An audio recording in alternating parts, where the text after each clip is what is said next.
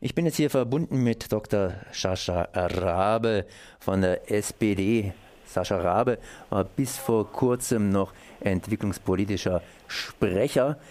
Und ja, was hat er gemacht? Er hat das Handtuch geworfen. Zuerst einmal guten Tag. Ja, schönen guten Tag ins Dreiergland. Sie haben hier vor kurzem noch für die SPD als entwicklungspolitischer Sprecher gearbeitet und äh, ja, wie ich es gerade eben gesagt habe, schlicht und ergreifend nach Jahren in diesem, in diesem Amt, da waren Sie ja zuerst stellvertretender Sprecher und eben seit 2005 bis vor kurzem noch der Sprecher der SPD für die wirtschaftliche Zusammenarbeit oder Entwicklungshilfe auch mal genannt. Äh, haben Sie es jetzt ganz einfach aufgegeben.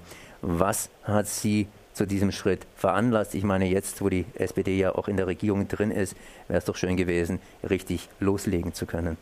Ja, mir ist der Schritt natürlich persönlich auch nicht leicht gefallen, weil Entwicklungszusammenarbeit mein Herzensthema ist und ich bleibe auch hier in dem Ausschuss äh, tätig weiter.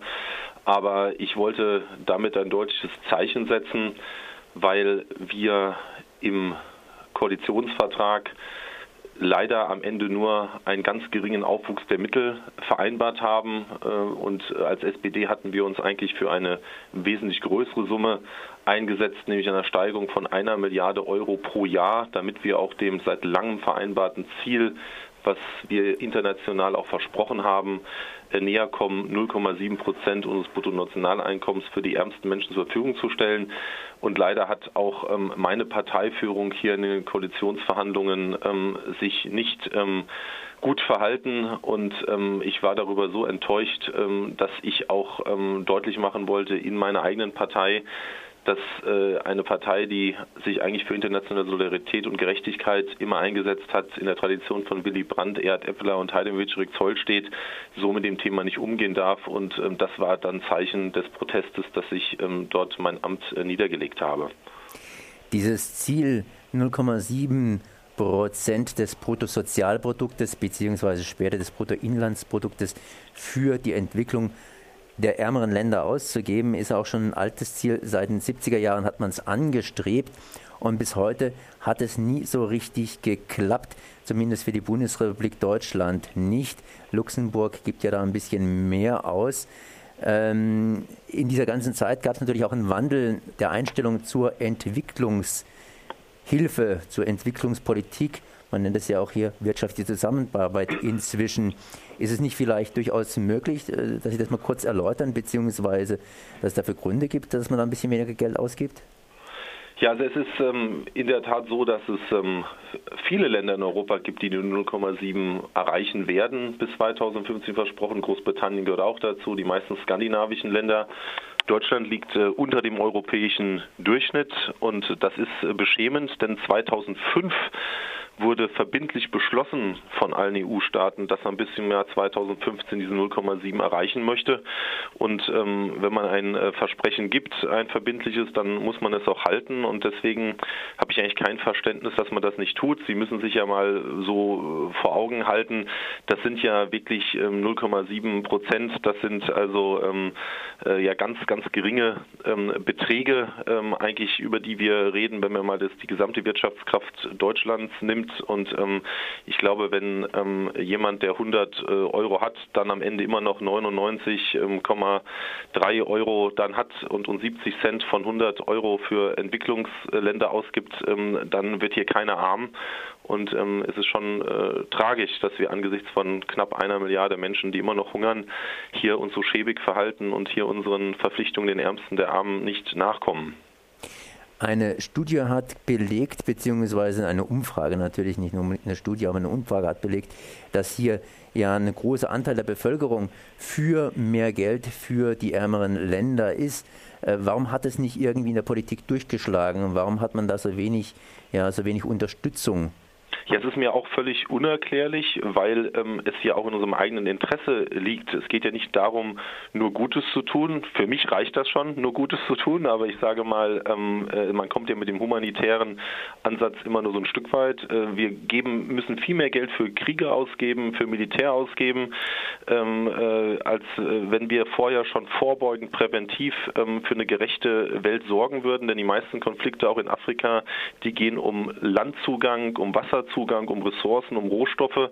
Und wenn wir hier ähm, den Menschen ein gerechteres Leben ermöglichen würden, dann müssten wir nicht mit viel Geld ähm, und auch mit dem Leben von vielen Soldaten dann ähm, das wieder ausbügeln. Und wir werden den Klimawandel ohne Entwicklungszusammenarbeit nicht bekämpfen können. Wir werden auch nicht ähm, die Flüchtlingsströme, ähm, die ja jeder dann immer tränenreich bedauert, wenn in Lampedusa Menschen ertrinken.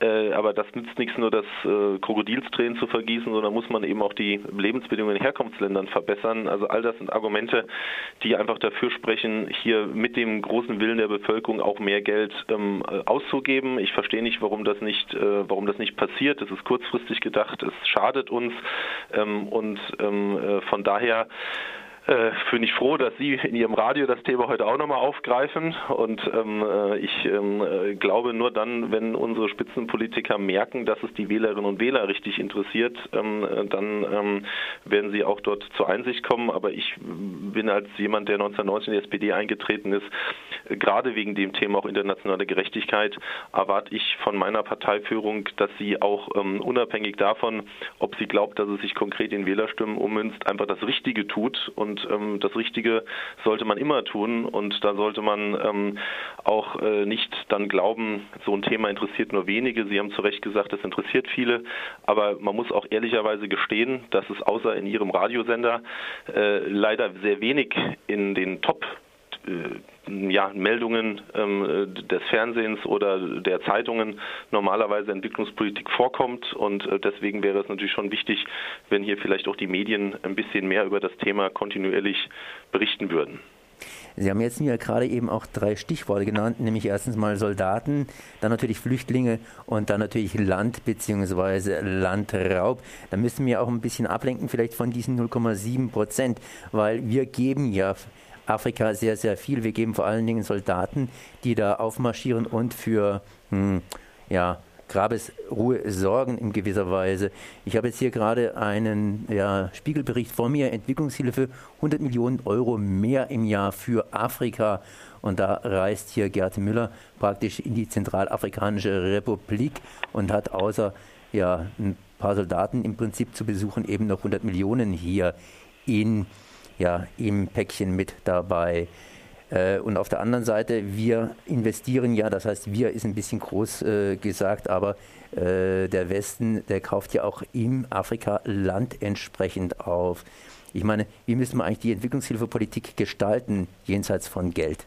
Ja, das ist eine sehr ähm, gute und richtige Frage. Wir verstehen natürlich Entwicklungspolitik nicht nur als ähm, Projektarbeit, ähm, die gerade im ländlichen Raum nötig ist. Aber natürlich wollen wir die politischen Rahmenbedingungen verändern. Wir verstehen Entwicklungszusammenarbeit als globale Strukturpolitik und da gehören genau die Themen dazu, die Sie genannt haben, dass wir eben auch verhindern müssen, dass Landgrabbing ähm, äh, dazu führt, dass ähm, europäische ähm, Konzerne sich riesige Landflächen sichern und damit eben die kleinen Bauern kein Land mehr haben. Wir brauchen auch faire und gerechte Welthandelsbedingungen. Die sind auch nicht gegeben, wenn man sich überlegt, dass in die Europäische Union jede Banane nur mit einer gewissen Krümmung in die Europäische Union eingeführt werden darf. Gleichzeitig aber Textilien, an denen Blut klebt, ähm, das darf in die Europäische Union eingeführt werden. Dann ähm, äh, ist es doch ganz klar, dass wir die Forderung erheben und die haben wir übrigens auch im Koalitionsvertrag reingeschrieben, dass in Handelsabkommen nur noch dann unterzeichnet werden dürfen, wenn ganz klare soziale, menschenrechtliche und umweltrechtliche Mindeststandards ähm, dort erfüllt werden. Und ich glaube, das ist ein ganz wichtiger Schritt jenseits des Geldes, äh, wo man Hunderte von Millionen Arbeiterinnen und Arbeitern ähm, das Leben verbessern würde, wenn man ähm, über dieses scharfe Schwert von Wirtschaftsabkommen äh, dort endlich mal Druck auf die Konzerne, auf die Firmen macht, aber auch auf die Regierung der Partnerländer, dass sie dafür sorgen, dass eben nicht unter menschenunwürdigen Bedingungen ähm, Textilien genäht werden, zum Teil Kinderarbeit ähm, dort herrscht. Und ich glaube, das sind äh, auch ganz wichtige Themen, um die wir uns zu Recht kümmern und auch kümmern müssen. Und da erwarte ich auch jetzt von der jetzigen Bundesregierung, dass sie in der Europäischen Union dann auch wirklich dafür sorgt, dass wir gerechtere Handelsabkommen haben. Denn die Vorgängerregierung unter Dirk Niebel, da war immer das Credo, alles liberalisieren, je mehr freier Handel, desto besser. Aber das ist natürlich Unsinn, denn ähm, es gibt etliche Beispiele, dass äh, gerade Länder mit einem hohen Rohstoffvorkommen eben ähm, die schlimmsten Probleme haben und das für die eher ähm, Fluch als Segen ist. Und ähm, deswegen müssen wir sorgen, dass dort, wo Länder ähm, über Rohstoffe verfügen, die Einnahmen, die Gewinne dort der Bevölkerung zugutekommen und natürlich auch Wertschöpfung vor Ort ähm, entsteht, dass ähm, da nicht nur Rohstoffe in die Industrieländer geliefert werden, sondern eben auch die Weiterverarbeitung erfolgt. Und das sind eigentlich diese strukturbildenden Maßnahmen, die über die normale Entwicklungshilfe weit hinausgehen und um die wir uns natürlich auch ähm, mit vollem Engagement ähm, kümmern wollen. Da haben Sie auch wieder ein Stichwort genannt, die Reichen sind praktisch die Armen oder andersrum ausgedrückt. Äh, ich habe ja auch nachgelesen, dass jahrelang, äh, vielleicht noch gar bis heute hier an China Entwicklungshilfe gezahlt worden ist und dass es sogar aufgestockt worden ist, obwohl China ja schließlich einer der Staaten ist, die ganz, ganz stark hier kommen. Wird die Entwicklungshilfe nicht zum Teil instrumentalisiert, um bestimmte Regime in Afrika zu halten, dass man hier die Handelsströme für Europa ein bisschen ähm, ja, angenehmer gestalten kann?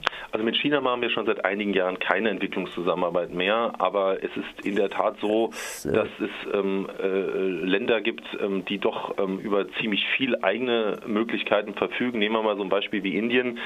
Da gibt es eine hohe Dichte von Millionären, auch Milliardären. Äh, da gibt es auch äh, mittlerweile eine eigene Maßenmission. Und natürlich fordern wir von diesen Ländern ein, dass sie ihre Verpflichtungen des Menschenrechts auf Nahrung, Gesundheit und Bildung selbst erfüllen. Und wir werden, und das haben wir im Koalitionsvertrag auch reingeschrieben, mit den Schwellenländern äh, die Entwicklungszusammenarbeit komplett auslaufen lassen, ähm, weil wir sagen, das müssen die selbst erfüllen ähm, und ihre sozialen Probleme auch dadurch lösen, dass sie von ihren eigenen Reichen ähm, und Eliten mal endlich gerechte Steuern erheben. Gleichwohl werden wir im Bereich des Themas Klimas, der zum Teil auch anrechnungsfähig äh, ist auf die öffentliche Entwicklungszusammenarbeit, äh, dort natürlich mit den Schwellenländern auf einer anderen Ebene zusammenarbeiten weiterhin, denn ähm, ohne ähm, Indien und China ist natürlich der Klimawandel nicht ähm, aufzuhalten. Und die müssen wir schon davon überzeugen, dass es besser ist, erneuerbare Energien zu gehen, als jede Woche ein neues Kohlekraftwerk zu öffnen. Das ist immer so ein Spagat, aber ich bin genauso wie Sie der Meinung, dass das nicht zulasten der öffentlichen Entwicklungsgelder geben muss, äh, gehen muss, sondern die können sich natürlich auch Know-how und Beratung bei uns einkaufen. Und äh, ich bin äh, völlig äh, also der Meinung, dass wir in die Schwellenländer keine äh, deutschen Steuergelder geben sollten, um dort deren sozialen Probleme zu lösen. Das müssen sie selbst machen, aber wir werden sie gerne beraten und äh, natürlich neue Formen der Kooperation finden ähm, und uns dann mit den normalen Entwicklungsgeldern mehr auf Subsahara-Afrika und auf die ärmsten Länder konzentrieren. Das steht im Koalitionsvertrag übrigens auch ähm, so drin. Das haben wir auch als SPD dort durchgesetzt und ähm, jetzt äh, gehe ich auch davon aus, dass der neue Entwicklungsminister das auch so umsetzen wird. Sie zumindest sind noch dabei, Dr. Sascha Rabe, und passen ein bisschen auf, hoffe ich. Da sind gewisse Sachen auch durchgesetzt und umgesetzt werden. Leider ist jetzt die Zeit vorbei, weil das Thema muss man natürlich auch noch weiter vertiefen. Unter anderem natürlich auch, dass Europa hier bei der, ja, bei der sauberen Luft etc. auch mitmachen sollte. Da gibt es ja auch einige Ziele, die wir hier nicht so ganz im Griff haben. Dankeschön für das gute Gespräch und ähm, bis, ähm, bis nächstes Mal vielleicht. Danke. Gut, das war Dr. Sascha Rabe von der SPD, ehemaliger entwicklungspolitischer Sprecher. Ich danke mal für das Gespräch.